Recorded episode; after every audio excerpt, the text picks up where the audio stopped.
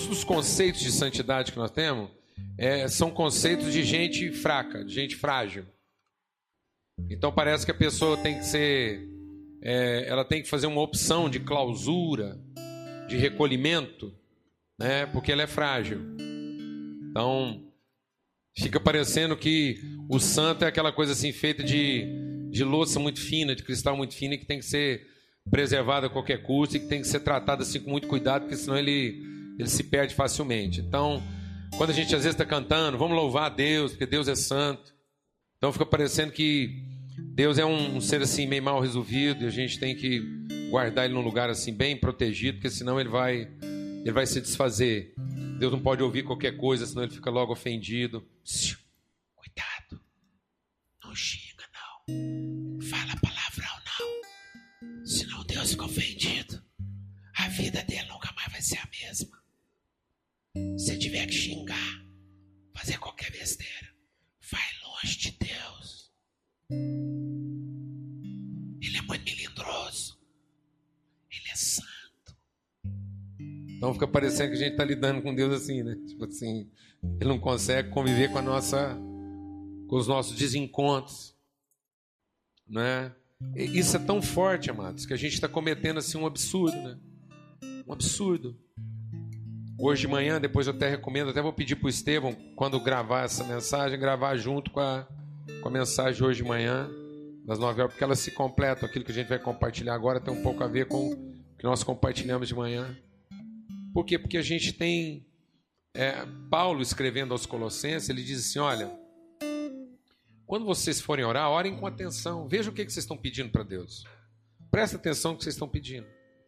E aí ele dá uma dica do que, que a gente poderia pedir para a gente, porque ele fala assim: quando vocês forem orar, presta atenção no que vocês estão pedindo. E aí eu vou dar uma dica, eu vou falar o que, que eu quero que vocês orem por mim.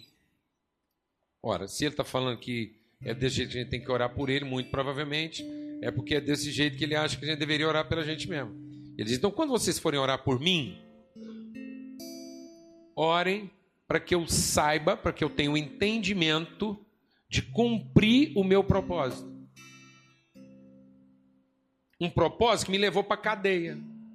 Então, ele não está preocupado de estar tá preso ou solto. Ele quer saber que preso ou solto ele está cumprindo um propósito. Amém, mano? Então eu vou pedir mais ou menos igual Paulo. Se algum dia você ficar sabendo que eu fui preso, não ore para eu sair. Ore para que eu cumpra o meu propósito. Porque enquanto Paulo estava preso, o carcereiro se converteu. A hora que ele cumpriu o propósito, ele saiu. Amém, mano? Glória a Deus. Tem irmão aí que fica orando para o carro dele não quebrar. Não, mano. Se quebrar, ore para saber como é que através daquilo você vai cumprir um propósito. Porque às vezes é só para você salvar um mecânico. Glória a Deus, mano. Amém. Glória a Deus. Então Paulo diz que a gente tem que orar para entender o propósito. Tem gente aí pedindo uma casa para Deus. Não peça uma casa, não peça uma casa para Deus. Peça para Deus te mostrar o projeto. Só Deus eu estava pensando numa casa e eu fiquei pensando se o senhor também está pensando. Já que eu estou pensando é porque talvez o senhor está pensando. Então dá para o senhor me mostrar o projeto. Porque eu recebendo o projeto é sinal de que eu vou ter condição de fazer a casa. Amém, mano? Amém? Porque às vezes você está querendo uma casa com sala grande e pouco quarto, e Deus está querendo uma sala com muito quarto e sala pequena. Ou às vezes você está pensando numa casa com muito quarto e pouca sala, e Deus está querendo uma sala grande e pouco quarto, eu não sei. Glória a Deus, amém. Amém. Você está pedindo um carro para Deus. Não peça um carro, peça um propósito. E que se nesse propósito incluir um carro, Deus vai te pôr o carro que você precisa para cumprir esse propósito. Glória a Deus. Eu não sei se ele é um carro pequeno e muito rápido, eu não sei se ele é um carro grande e lento, não sei, mano. Amém? Tem gente que fala assim, é um absurdo aquele fulano ali com um carro daquele, veloz, cabe só dois. Não sei, mano. Não sei se Deus está querendo para ele um propósito ele chegar rápido, com pouca gente. Amém, mano? Às vezes ele precisa chegar rápido onde ele precisa. Você já pensou se eu orasse para Deus dar uma Kombi, o massa, O Massa precisa de um carro que cabe só um e anda rápido. Amém? Glória a Deus, mano. Tá vendo? A gente fica usando a nossa fé para engravidar Deus. E a fé não é a minha ferramenta de engravidar Deus. A fé é o instrumento de que eu disponho para Deus me engravidar dos projetos dele. Então a fé não é a forma como eu faço Deus realizar meus projetos. A fé é a forma como Deus pode usar a minha vida para realizar os projetos dele. Amém. Então não tem que usar a minha fé para gerar meus sonhos através de Deus, porque a fé não é para eu gerar meus sonhos através de Deus. A fé é para Deus gerar os sonhos dele através de mim. Então a Bíblia sempre começa com pessoas que já foram abençoadas o suficiente e agora vão receber um dom de fé para poder gerar aquilo que é o propósito de Deus na vida delas. Amém, mano? Glória a Deus. Então a fé não é para mim ficar usando Deus para ele realizar o que eu pensei. A fé é para que Deus possa, através de mim, realizar o que ele pensou. Isso é um projeto. Então, quando a palavra de Deus diz que ele é santo, e nós vamos louvar Vamos cantar esse cante, falar da santidade de Deus. Isso quer dizer o seguinte: que ele é santo porque ele não muda. Ele é santo porque ele não se corrompe, graças a Deus. Eu posso fazer o que eu quiser, que Deus vai se manter fiel ao projeto original a respeito da nossa vida. Eu não vou convencer Deus do contrário. E não adianta eu chegar para Deus e falar que um puxadinho vai ficar bem. Alguém está entendendo o que eu estou falando? Porque Deus vai se manter fiel ao projeto original, porque Ele sabe que isso funciona. Então tem gente que está achando, presta atenção, tem gente que está achando que as coisas na vida dele não estão tá funcionando porque Deus não está escutando. Não, amado. Se tem alguma coisa na sua vida que não está funcionando, é porque você não está escutando. Você está orando para Deus te escutar e não está orando para ouvir.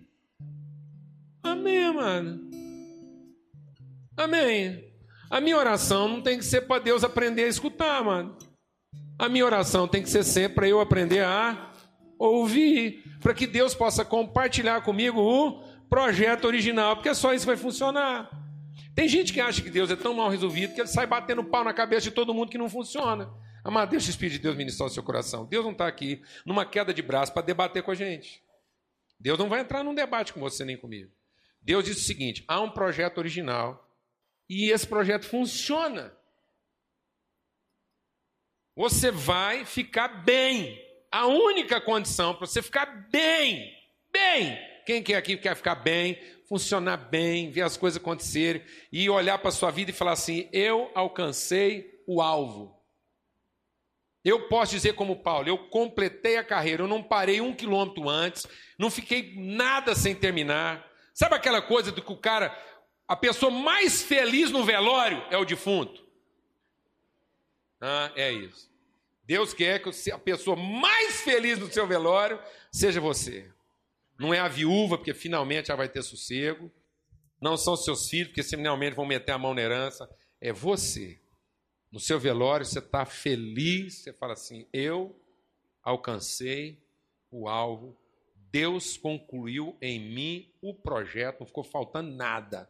Tem nada aqui amarrado com arame, tem nada aqui adaptado, não tem uma torneira pingando. Deus concluiu o projeto. Glória a Deus, amém.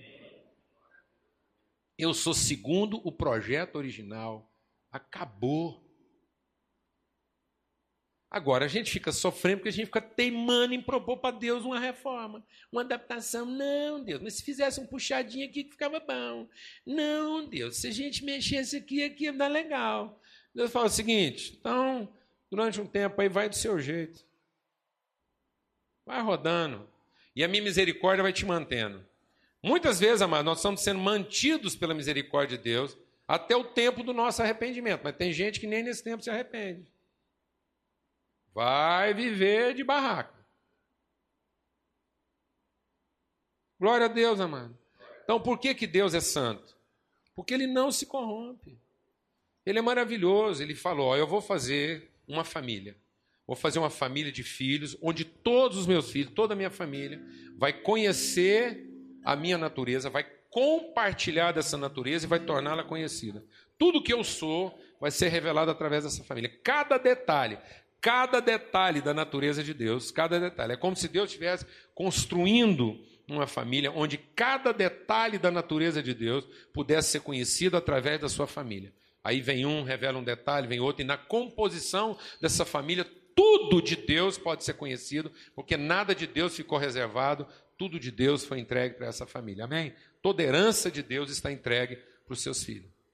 Mas Deus falou assim: mas só que é o seguinte, eu, essa minha família é o seguinte: em, quando eles forem bem menininho mesmo, bem criança, eles vão achar que tudo dá certo se eles morarem assim, num lugar onde tudo funciona bem. Eles vão achar que felicidade é viver num jardim onde tudo funciona bem. E eu vou mostrar para eles que não é assim. Que é possível ser feliz e pleno mesmo quando não estamos em um jardim. Porque eles não vão depender do jardim para ser feliz. Amém? E aí Deus colocou o filho dele lá no jardim, e no jardim onde tudo funcionava bem, ficou provado que não é suficiente tudo funcionar bem. Amém, mano? Depois ele falou assim: bom, mas esse povo também vai chegar um momento que eles vão achar que se alguém falar direitinho como é que funciona a regra, se alguém der a regra, aí eles vão funcionar, porque tudo que eles precisam é saber a regra, como é que funciona. Eu vou mostrar para eles que não é suficiente, porque vai sempre ter o sexta-feira que quer quebrar a regra e vai mostrar também que nem todo mundo dá conta de cumprir todas as regras se isso dependesse de regra. E pronto, não funciona. Aí agora foi. Agora que vocês entenderam que não depende do jardim e nem depende de todo mundo cumprir a regra, mas depende de uma única coisa: de conhecer o meu coração. O segredo está em conhecer o meu coração e aceitar, se submeter ao projeto que eu fiz. Amém? Não é uma questão de regra e nem uma questão de situação. Amém, mano? Glória a Deus e circunstância. Não é a circunstância que vai trazer a felicidade que você está procurando e nem é o sistema. Não é o sistema que vai tornar isso favorável e nem é o ambiente. Amém, mano? Aí Jesus veio e nasceu numa estrebaria, deitado num coxo. E viveu num tempo onde as regras eram muito difíceis. E o que mais tinha era gente quebrando regra. E ele mesmo veio para mostrar que gente que gosta de cumprir regra, quando ela está sendo cumprida, fica parecendo que não está. Porque Jesus veio para cumprir todas as regras e todo mundo achou que ele estava quebrando as principais delas, porque eles não conheciam o coração de Deus. E aí ele mostrou como é que alguém pode alcançar o objetivo. Basta se submeter ao projeto original de Deus. Por isso que ele é santo. Porque ele não vai negociar. E não precisa ficar preocupado que Deus não está amaldiçoando ninguém. Amém? Deus abençoa sempre. Mas o que, que acontece? Por que, que a gente vê muita gente amaldiçoada? Vou te explicar. Como engenheiro, vou te explicar. Você pega uma máquina fantástica, está tudo funcionando, a única coisa que o sexta-feira precisa é se submeter ao fato de que essa máquina trabalha bem sob determinadas condições. E que não é para ele ficar dando piteco como é que essa máquina podia ser melhor do que ela já é. Bastava ele se submeter ao fato de que ela funciona bem daquele jeito. E ele lá dando as manutenções e fazendo a coisa direitinho. Alguém está entendendo o que eu estou falando ou não? Mas aí aquela máquina começa a funcionar e o cara começa a querer economizar. Aí na hora de dar manutenção, sempre aparece um capeta para falar assim: não, rapaz, usa um óleo mais barato aí que é a mesma coisa. E você ainda vai economizar uma baba. Aí o cara vai lá e pum. Dá um probleminha, precisa meter uma chave. O cara fala: não, até se achar essa chave, você vai perder muito tempo de produção. A rocha com alicate mesmo. Aí vai lá o sexta-feira, naquele parafuso que foi feito bonitinho, cabeça sextavada, para caber uma chave 24. Ele, não. Ele pega aquilo com alicate, hum, hum, três mexidas, a cabeça do parafuso está mais para redonda do que para. Alguém aqui sabe o que eu estou falando ou não, mano?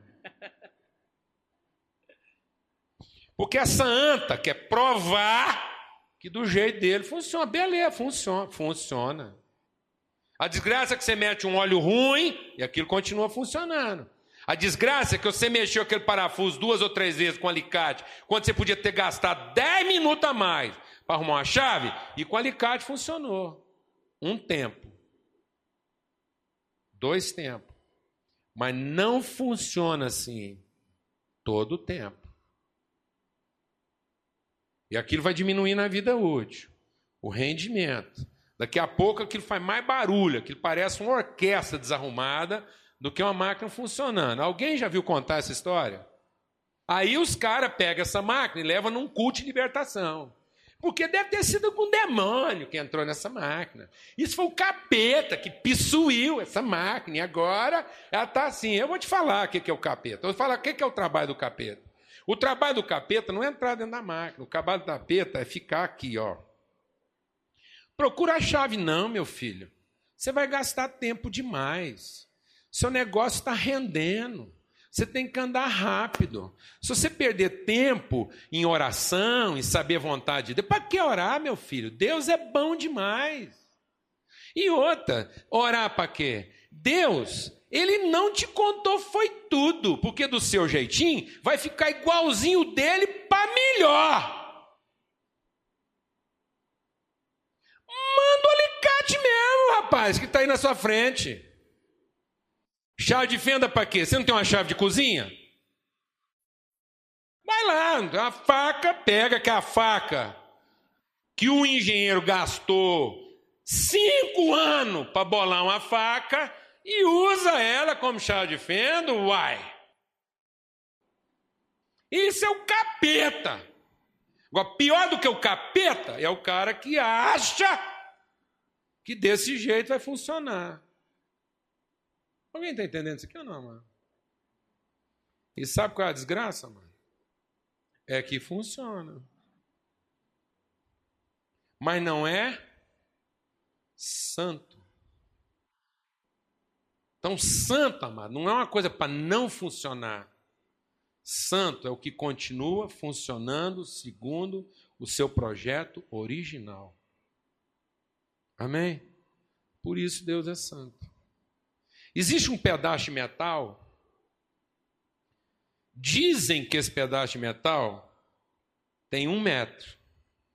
E ele é guardado num lugar seguro, numa gaveta muito bem protegida, em algum banco da Suíça, sei lá onde. Esse metal só é guardado como coisa santa. Para proteger ele de alguma, algum sexta-feira, algum desavisado, algum cara muito inventivo, que vai lá e tira um pedacinho dele, porque afinal de contas, para que um metro? Se 90 centímetros tá bom. Para que um metro se eu posso ter um metro e três? Aí deixa isso na mão dessa anta, é isso que ele vai fazer. Mas não, tiver que guardar esse pedaço de ferro como coisa o quê? Santa. Porque se alguém meter a mão nesse pedaço de metal achando que ele pode ser mudado, daqui uns dias ninguém mais sabe o que, que é um metro. E vai ter alguém andando 600, quilômetros, achando que andou o quê? Mil. E vai ter gente andando 1.500, sendo que podia ter andado só mil. Tem gente que vai achar que chegou sem nunca ter chegado. E tem gente que vai ter passado, sendo que já podia ter chegado. Tem gente por aí achando que chegou sem nunca ter chegado. E tem gente aí andando até hoje, sendo que já podia ter chegado, porque resolveram mexer numa coisa santa. Por isso Deus é santo, amém? Glória a Deus, amado. E ele não vai ter que bater o pau na cabeça de ninguém. Nós é que ficamos chamando para nós toda sorte de maldição, toda vez que a gente se recusa a ir lá e ver a coisa funcionando do jeito que ele falou que funciona. Achando que os palpites e opiniões que nós vamos dar vai fazer a coisa funcionar do mesmo jeito. Aparentemente pode estar funcionando por algum tempo, mas você pode ter certeza. Se isso não for ajustado, daqui uns dias isso dá um problema de uma vez por todas. A Bíblia diz que o homem, presta atenção, abra sua Bíblia lá em Provérbios 29. Abra sua Bíblia lá em Provérbios 29, antes da gente cantar esse cântico de novo.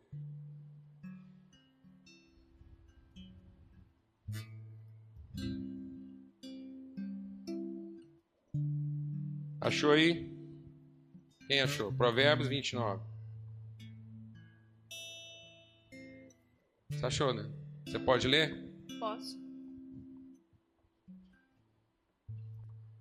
Aquele que, sendo muitas vezes repreendido, endurece a cerviz, seja quebrantado de repente sem que haja cura. Quando os justos governam, alegra-se o povo. Aquele que é corrigido muitas vezes e teima em continuar fazendo o seu jeito, sofrerá uma repentina desgraça sem que para isso exista solução. Amém, mano? Então Deus está nos chamando ao quê? Ao arrependimento. E Deus não é santo porque ele tem que ser protegido, porque ele é feito de um cristal muito fino e pode ser quebrado por conta dos nossos pecados. Não, ele é santo porque ele é capaz de absorver nossos pecados e devolver para nós o, o modelo original, sem se corromper. Os nossos pecados, nossas seduções, nossos favores e nossos erros não mudam o projeto original de Deus para a nossa vida. Amém? Glória a Deus, amado. O fato de eu acertar não vai fazer Deus tornar o projeto dele melhor. E o fato de eu errar não vai fazer Deus tornar o projeto dele pior. Ele continua sendo para mim a referência do propósito original, porque ele é santo. Vamos cantar de novo esse cântico e vamos orar. Fala com Deus aí. O que você está pedindo para Deus? A realização dos seus sonhos ou que ele te revele o projeto dele para sua vida? Às vezes você está pedindo coisas que quando você receber, você não vai saber o sentido delas. Mas se você conhecer o projeto de Deus, aquilo que você receber dele, você vai conhecer o sentido disso. Amém?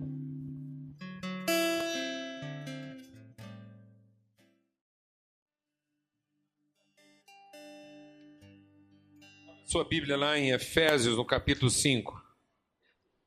Efésios, no capítulo 5, diz assim, a partir do verso 6. Não deixem que ninguém engane vocês com conversas tolas, pois é por causa dessas coisas que o castigo de Deus cairá sobre os que não obedecem a Ele. Portanto, não tenham nada a ver com esse tipo de gente. Gente que fica gastando tempo com conversas tolas. Não fica gastando tempo com isso. Antigamente, vocês mesmos viviam na escuridão mas agora que pertencem ao Senhor, vocês estão na luz. Por isso, vivam como pessoas que pertencem à luz, pois a luz produz uma grande colheita de todo tipo de bondade, honestidade e verdade. Aqueles que vivem na luz têm que viver como gente da luz, porque a luz produz o que? Uma grande colheita de todo tipo de bondade, honestidade e verdade. Procurem descobrir quais são as coisas que agradam ao Senhor. Não participem das coisas sem valor que os outros fazem, coisas que pertencem à escuridão. Pelo contrário, tragam essas coisas para a luz, pois é vergonhoso até falar sobre o que essas pessoas fazem em segredo. E quando qualquer coisa é trazida para a luz, então a sua verdadeira natureza é revelada. Porque o que é claramente revelado se torna luz. E é por isso que se diz: Você que está dormindo, acorde, levante-se da morte e Cristo te iluminará. Portanto, prestem atenção na sua maneira de viver.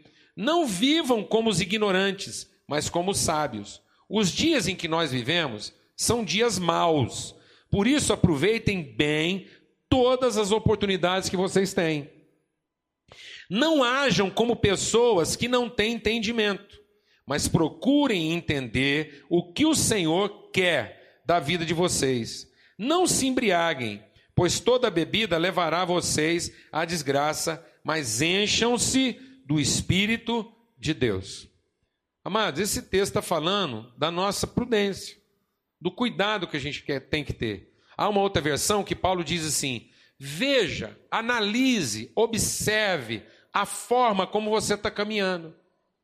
Faça uma avaliação para onde é que o caminho que você decidiu trilhar vai te conduzir. Aquilo que você está trilhando te conduz ao projeto original de Deus? O caminho que você decidiu seguir é segundo o conselho, a orientação? Foi o Espírito de Deus que te revelou isso? Ou foi alguém que soprou isso no seu ouvido, ou foi as circunstâncias que determinaram isso. As decisões que você toma, você toma pela orientação de Deus, ou porque aconteceu um problema na máquina e você pegou a primeira ferramenta que estava na mão. E aquilo que você acha que pode ser um conserto, não é um conserto, é um acerto que vai deixar a sua máquina funcionando, mas que vai te causar um problema maior lá na frente. E aí? Você está fazendo verdadeiros ajustes na sua vida, ou você está fazendo adaptações que vão mantendo a sua máquina funcionando, mas que a qualquer momento vai produzir uma desgraça que não tem conserto.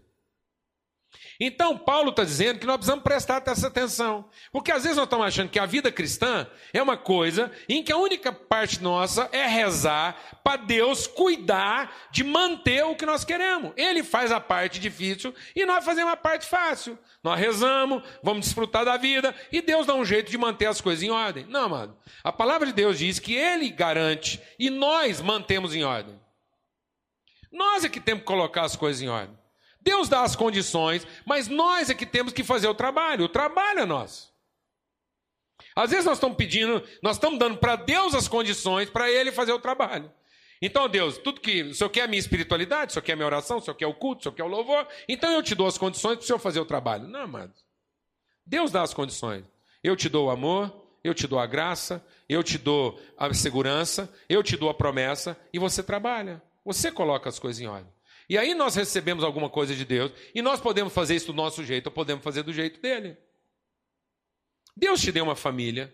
Para onde você está conduzindo essa família? Em cima de que você está colocando essa família? Deus te deu uma família e deu todas as condições para essa família viver bem. Em cima de que você colocou essa família? Porque Deus estabeleceu as condições. Deus é quem estabelece as condições. Como é que as coisas vão funcionar? E ele diz o seguinte: olha, nesse mundo vai ter vento, vai ter chuva, vai tempestade enchente. Nós vivemos dias maus, então presta mais atenção. Por que você está achando que Deus vai mudar o negócio? Que Deus vai, ah, eu vou orar e de repente os dias vão deixar de ser maus. Eu vou orar e vai parar de ter tempestade. Eu vou orar e vai parar de ter vento. Eu vou orar e vai parar de ter chuva. Eu vou orar e vai parar de ter terremoto. Não, Deus diz assim: ó, esse mundo é um mundo onde vai ter terremotos. Esse é o mundo onde eu coloquei vocês. Desencana. Agora é o seguinte: tem dois jeitos de fazer uma casa. Você faz ela sobre areia. Eu te dou o material, eu te dou as condições. Eu te dou os recursos. Tudo que você precisa para fazer uma casa, eu te dou.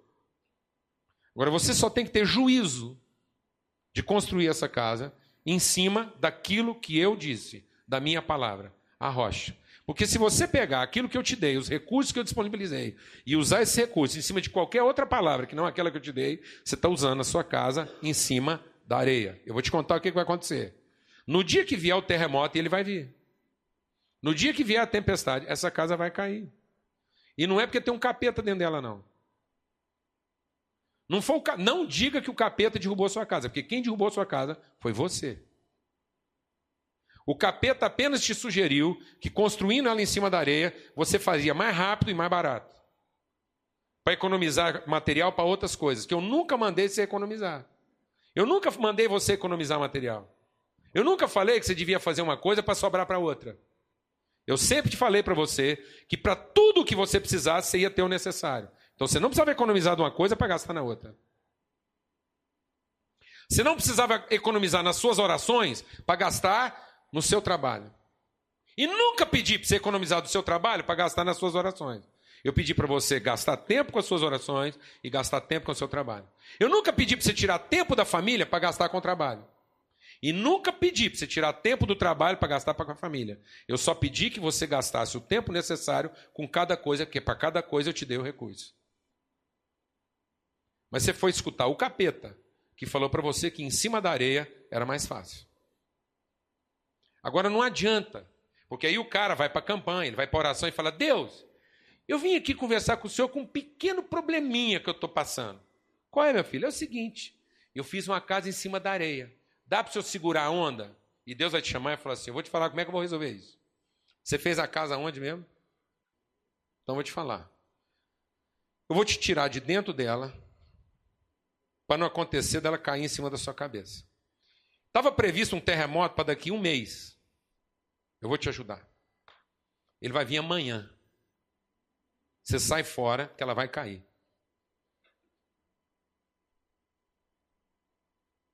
Porque essa casa, quanto mais rápido ela cair, mais feliz você vai ser e mais rápido.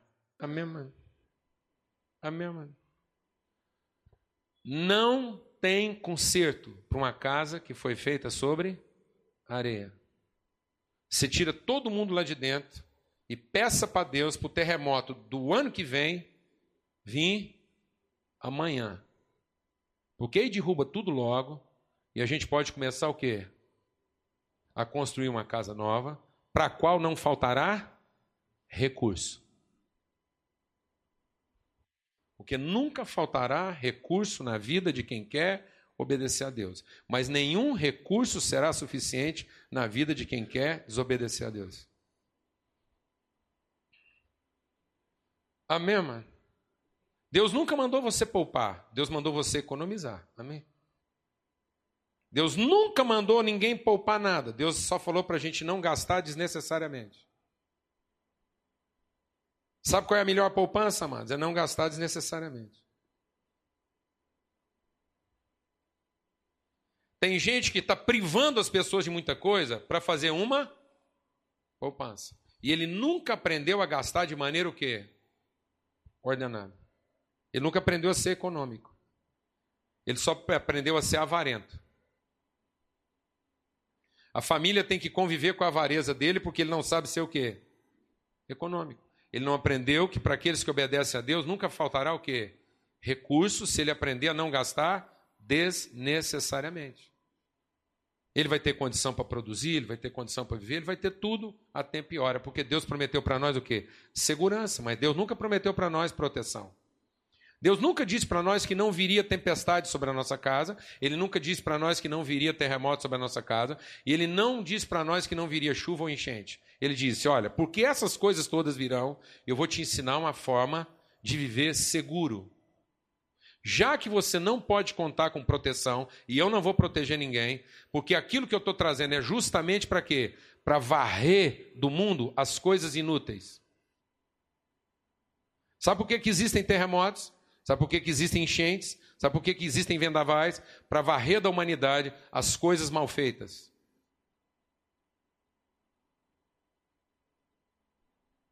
Você entendeu isso, amado? Porque o povo fica lá assim: ah, onde é que estava Deus quando esse prédio caiu? Ele estava lá antes dele ser feito, dizendo como é que ele podia ter sido feito para não cair. Mas as pessoas não quiseram ouvir Deus, então agora, quanto mais rápido ele cair, menos prédios como aquele vão ser feitos. Amém, mano? Nome de Jesus. É isso que Paulo está dizendo. Olha prudentemente como é que você vive. Quem você está escutando? Pra, quem te dá conselhos na vida? Quem te dá conselhos na vida? Quem te orienta? Quem você procura para orientar seus processos? Alguém que vai te ensinar a fazer mais barato? Alguém que vai te ensinar a tirar de uma coisa para colocar na outra? Quem está te dando conselhos? Alguém que vai te ensinar a talhar, a furar a fila, a chegar mais rápido, a economizar onde não precisa, a mentir, enganar, dizer que há outras formas de fazer. Com quem que a gente está gastando tempo? De quem que nós somos filhos? A palavra de Deus diz: vocês são filhos da luz. Então não perca tempo com essas coisas. Nós não estamos aqui para ser orientados, nós estamos aqui para orientar. Nós não estamos aqui para alguém ficar dando palpite na nossa vida para ver como é que isso vai funcionar num projeto alternativo. Nós estamos aqui para mostrar para as pessoas como é que funciona. O que é gastar tempo, o que é gastar esforço, empenho, obediência para fazer uma casa na rocha, para que quando tudo cair à nossa volta, nós sejamos as pessoas que vão dar abrigo para os outros. Por que, nós queremos uma casa de muito quarto? Porque na hora que a casa do vizinho cair, ele vai ser hospedado na nossa casa e eu vou falar para ele: ó, não desespera, eu vou te ensinar a fazer casa. E não para ainda fechar a porta para ele e falar: tá vendo? Foi o capeta lá, ele é um encapetado, a casa dele caiu, mas a minha está de pé, porque Deus é comigo. Que bobagem! Que bobagem! Então, amados, a quem nós estamos dando ouvidos? Olha, Deus fala conosco através de parábolas. Deus é tão misericordioso que volta e meia ele fica soltando umas parábolas para nós. Veio tsunami lá na Indonésia. Onde está Deus? Deus estava lá, amados. Deus estava lá dizendo para nós: olha, as pessoas são corrigidas, elas são ensinadas.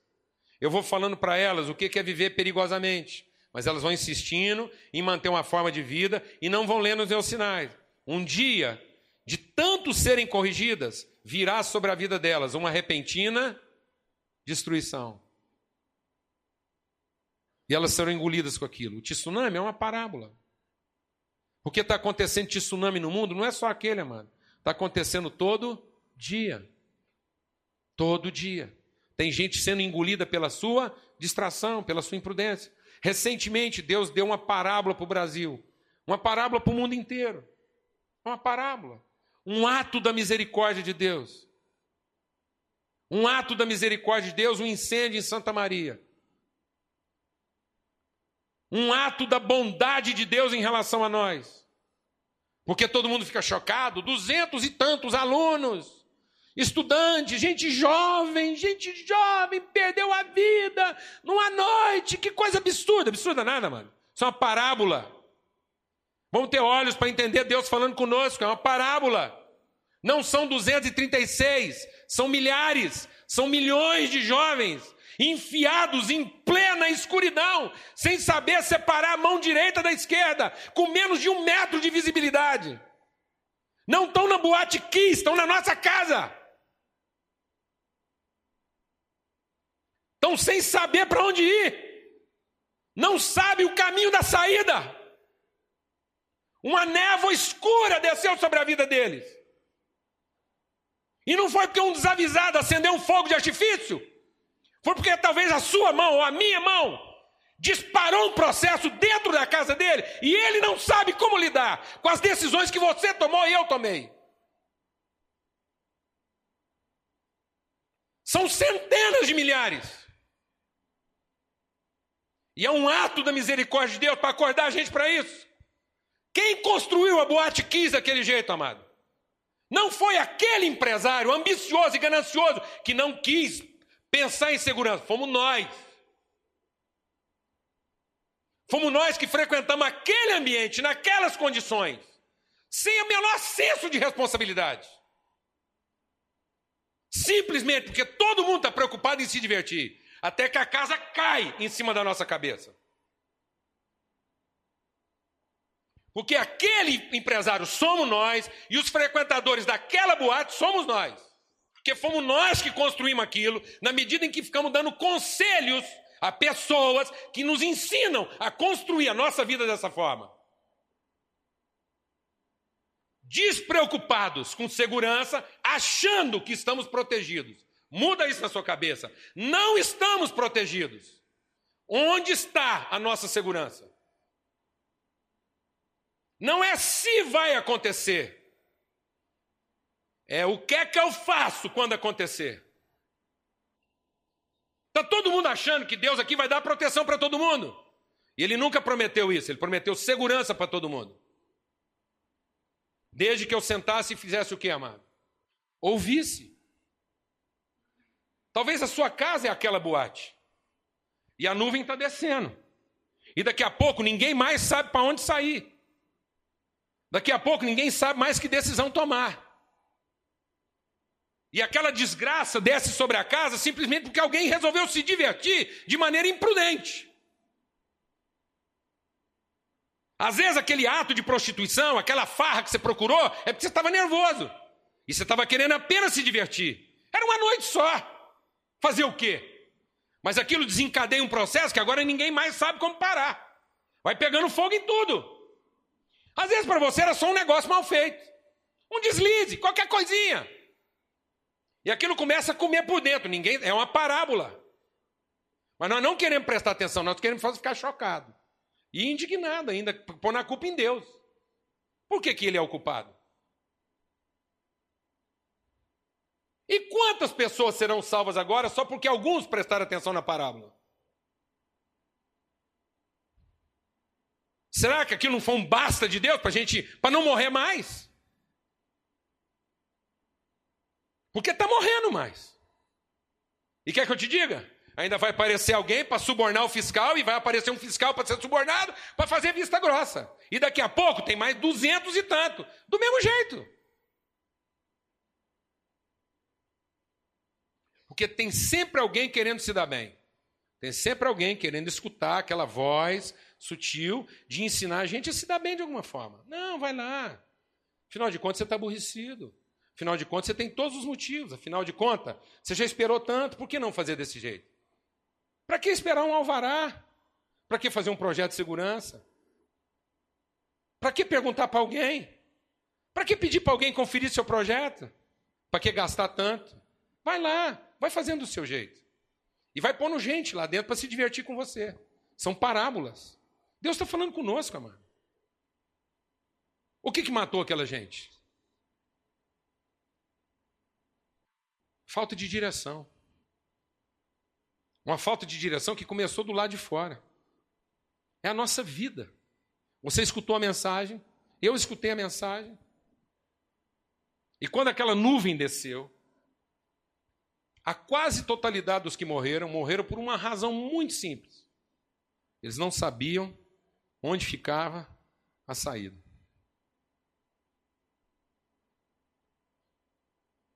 Agora fala para mim que isso aconteceu só há três semanas atrás em Santa Maria. Sendo que eu sei que tem gente morrendo dentro das casas aqui, tem gente morrendo em volta de nós, tem gente morrendo do meu lado. Por uma razão muito simples. A nuvem desceu, alguém cometeu uma imprudência, alguém fez o que não devia, e todo mundo achando que estava protegido, nunca se preocupou com segurança. Nunca se preocupou em sinalizar o processo. Nunca se preocupou em deixar o caminho livre. Porque na cabeça de todo mundo a gente estava aqui para quê? Para se divertir. Afinal de contas, você casou para quê? Fala para mim, amado, você casou para quê? Para se divertir. E para que, que a gente quer uma empresa, amado? E por que, que a gente quer ganhar muito dinheiro? Fala para mim. Para se divertir, ué. Agora você vem falar comigo de segurança? Deus nos proteja. Que Deus te proteja. Não mente mais para ninguém, não. Porque ninguém está protegido. Nós estamos sendo avisados a encontrar o caminho da segurança. E o caminho da segurança é luz. Sabe por que os nossos jovens estão morrendo? Porque falta luz. Falta luz. E eles estão procurando o caminho como quem anda em trevas. E estão ouvindo conselhos de pessoas que estão nas trevas. Das 236 pessoas que morreram, seguramente cerca de 200 delas morreram porque correram atrás de alguém que achou que tinha encontrado a saída. No meio da confusão, passou alguém correndo. E porque ele estava correndo naquela direção e estava todo mundo confuso, alguém pensou que aquele tinha encontrado o quê? A saída. Os nossos filhos estão correndo atrás de pessoas que passam por elas correndo, e eles vão atrás, porque pensam que essa pessoa, só porque está correndo, achou a saída. E sabe o que é terrível? Paulo, escrevendo a respeito disso, ele diz assim: não se enganem, não se enganem. O próprio Satanás se transforma num anjo de luz para enganar até aqueles que são escolhidos. Então, amado, O diabo vai aparecer para você com sugestões razoáveis. O diabo vai aparecer para você para dizer assim: rapaz, eu tenho um caminho mais fácil. Eu posso te mostrar a saída. E esse é o problema, porque depois nós não vamos poder culpar o diabo. Sabe por quê? Porque ele já queimou. Ele já queimou. O diabo não está preocupado se vai queimar. O diabo quer ver mais gente queimando. Alguém está entendendo o que eu estou falando, não? O lado dele está resolvido, ele já queimou. E o negócio dele agora é ver mais gente queimando. E aí ele vai propor para você o caminho que queimou ele, porque é a única forma dele ver você queimando. E aí ele vai apresentar para você uma coisa que parece o quê? Razoável. E quanto mais você fala, não, mas será que eu não podia perguntar para Deus, esperar um pouco mais, orar? Fala, não, rapaz. Pressa, rápido, resolve rápido, corre, é por aqui. Porque se ele der tempo para você pensar, se ele der tempo para você buscar, se ele der tempo para você orar, se ele der tempo para você esperar, ele roda. E você não roda. Amém, mas Quem você está escutando? Quem você está ouvindo? Quem é o seu conselheiro? É o Espírito Santo. Então não viva mais como alguém que, que é das trevas, porque você é alguém da luz. E o Evangelho é para trazer luz, amados. O Evangelho não é para eu, não é para eu debater. O Evangelho não é para eu, eu me engalfinhar em lutas, em debates. O Evangelho não é para eu ficar argumentando com as pessoas. É triste, é triste é triste ver a igreja se prestar o papel de debater como se o evangelho precisasse de uma defesa. O evangelho não tem que ser defendido. O evangelho é a nossa defesa, porque ele é a luz. Ele não é para ser imposto, ele é para ser compartilhado, repartido. Ele não é para ser usado como instrumento de combate, de ataque, de defesa. Ele é para ser ensinado, testemunhado. E se a pessoa não quiser ouvir o seu ensino, que no mínimo veja o seu exemplo. E nós, como não temos um exemplo para dar, temos que usar o evangelho como pau de bater em doido. Que é o que nós estamos vendo na televisão. As pessoas não conseguem ver a nossa coerência. E aí, quando elas não conseguem ver a nossa coerência, a única coisa que sobrou para nós é o nosso argumento. E quem disse que nós estamos aqui para argumentar? Nós não estamos aqui para argumentar, o caminho é por ali. Nós estamos aqui para ensinar, o caminho é por aqui. Amém, irmã? Porque no momento em que Jesus mais brilhou, foi o momento em que ele menos falou. E ele foi levado ao matadouro como ovelha muda, que não tinha o que argumentar. Mas lá, como ovelha muda, ele não disse o caminho é ali. Lá, indo ao matadouro pela mão dos seus inimigos. Ele mostrou que ele não podia contar com nenhuma proteção, mas ele tinha toda a segurança e dizia: o caminho é por aqui. Porque eu vi a luz. Amém, mano? E aqueles que seguirem você vão encontrar o caminho da saída, que na verdade não é o caminho da saída, é o caminho da entrada. Todos aqueles que conseguiram encontrar a porta não estavam saindo. Mil e tantas pessoas naquele dia, naquela noite, não encontraram o caminho da saída. Mil e tantas pessoas naquele dia encontraram a entrada.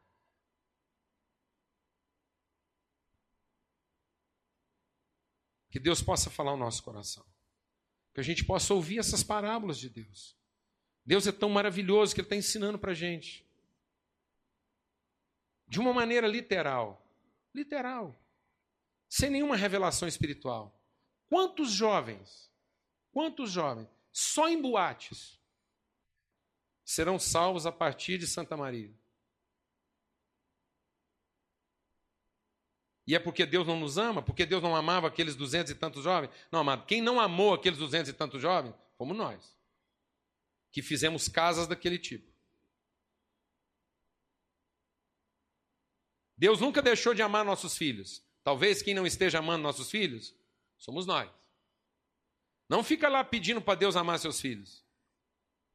Deus nunca deixou de amar nossos filhos. Mesmo quando eles estão dentro de uma boate escura pegando fogo. Mas talvez quem não esteja amando nossos filhos somos nós, que os colocamos lá dentro sem mostrar por onde fica a saída.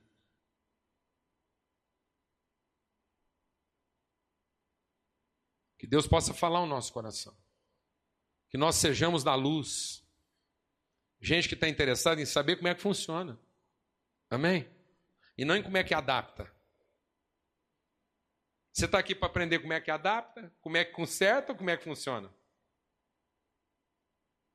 Não peça para Deus pôr a mão no que não está funcionando aí, não. Se você não estiver disposto a ver isso tudo o quê?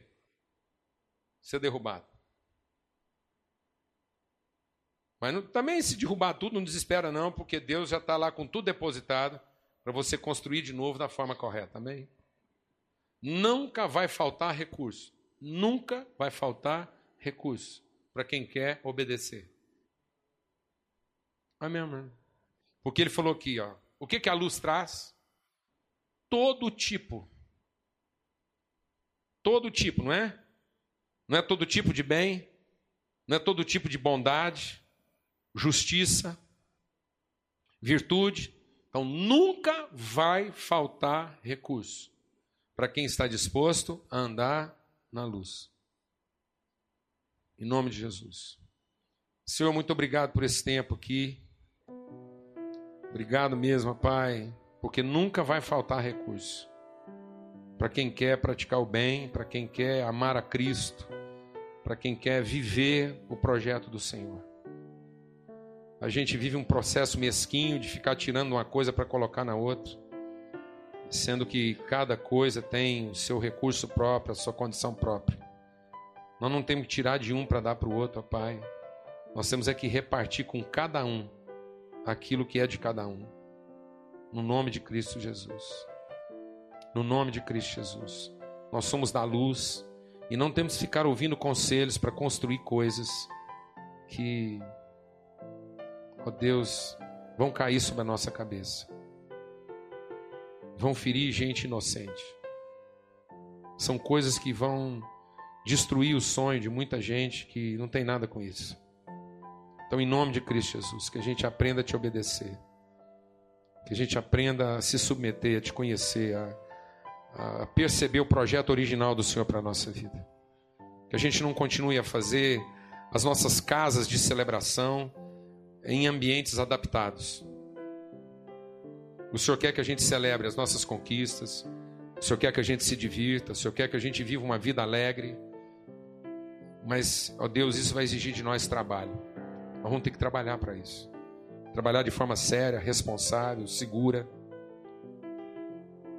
Ó oh Deus, em nome de Cristo Jesus. A vida é para ser divertida, mas não é uma brincadeira. Então ensina-nos, ó Pai. Ensina-nos a fazer tudo isso de forma segura. Ensina a gente a colocar a nossa família em ambiente onde eles podem celebrar a vida, mas onde eles estarão seguros, ó Pai. Em nome de Cristo Jesus. Em nome de Cristo Jesus. Amém.